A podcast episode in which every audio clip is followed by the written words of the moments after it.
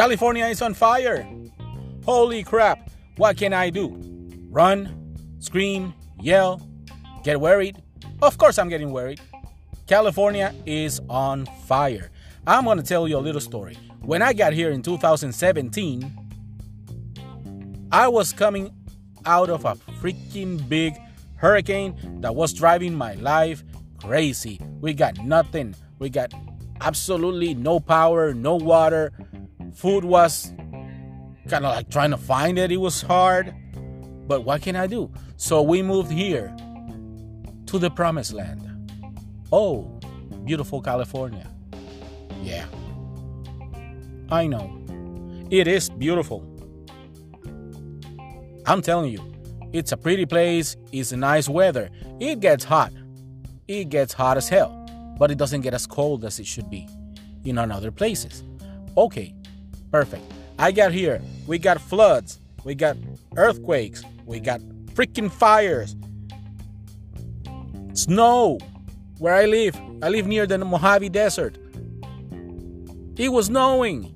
People were crashing up and down on the highway on the freeway, on the way, on every way, anywhere. Everybody was crashing. Because people are not used to that crap here. It rains a little and people start crashing on the freeway because they don't know how to drive.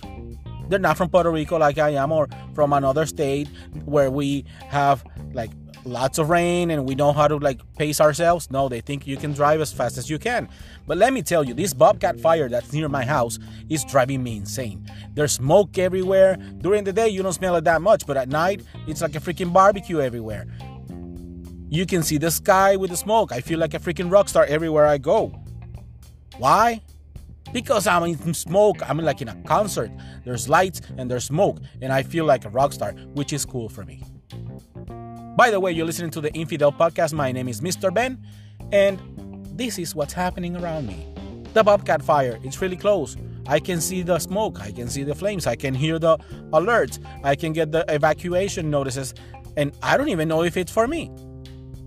So far, I haven't seen any neighbors running, so I'm cool, I'm good, I'm chilling, I'm relaxed. But still, it becomes a hassle. The smoke, it's hot at night, it's a little bit cooler, but it's still hot. So you want to open a window. But if you open the window, you smell that crap and it's like insane. It's like a, a thousand barbecues right next to you. This Bobcat fire is over 100,000 acres right now, and it's last ch- last time I checked, it's being contained for 15% or something. We got firefighters from everywhere, thanks to them. We got emergency people, we got everything. And now with the pandemic that we are living, if they send you out, the, the, the rally point or the rendezvous or whatever you want to call it, where you go is like freaking a parking lot somewhere and you stay in your car with your family because the COVID, you know, social distancing and all that stuff. But having said that, I do like living in California even though I'm gonna move somewhere else because this place is way too expensive.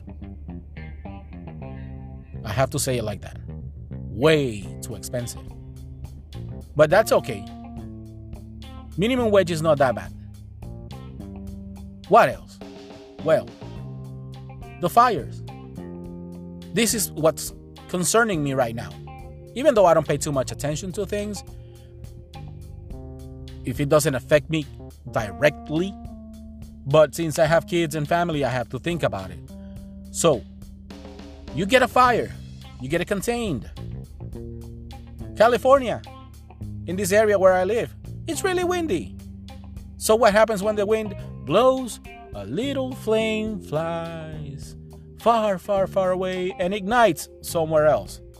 Now, the poor firefighters and emergency response people have to run that way and try to prevent that from growing.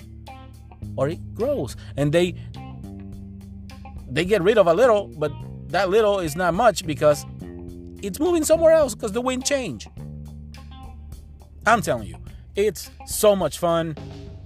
Even though I don't watch the news or anything like that, which I should, I think. I don't know. You let me know. And uh, just deal with the fires. Soon it will be winter. Actually, fall first, but then winter. And it'll be cold and I'll be complaining, but I love to be cold because I can warm myself up with external things. I hate being hot. I don't like it at all. That's all that I have to say for now. I know there's no nothing important to say. I just wanted to vent out and say there's a fire. And I have to go to work in a few minutes. See you soon. Find me online. I have uh, a Mr. Ben online on Facebook, Instagram, and all that good stuff. And just check me out. I have a Spanish podcast too. If you want to listen to it, go to my website, MrBenOnline.com. Hit me up, send me a message, send me a voice message. I don't know, do something. Let's make this grow. Have fun.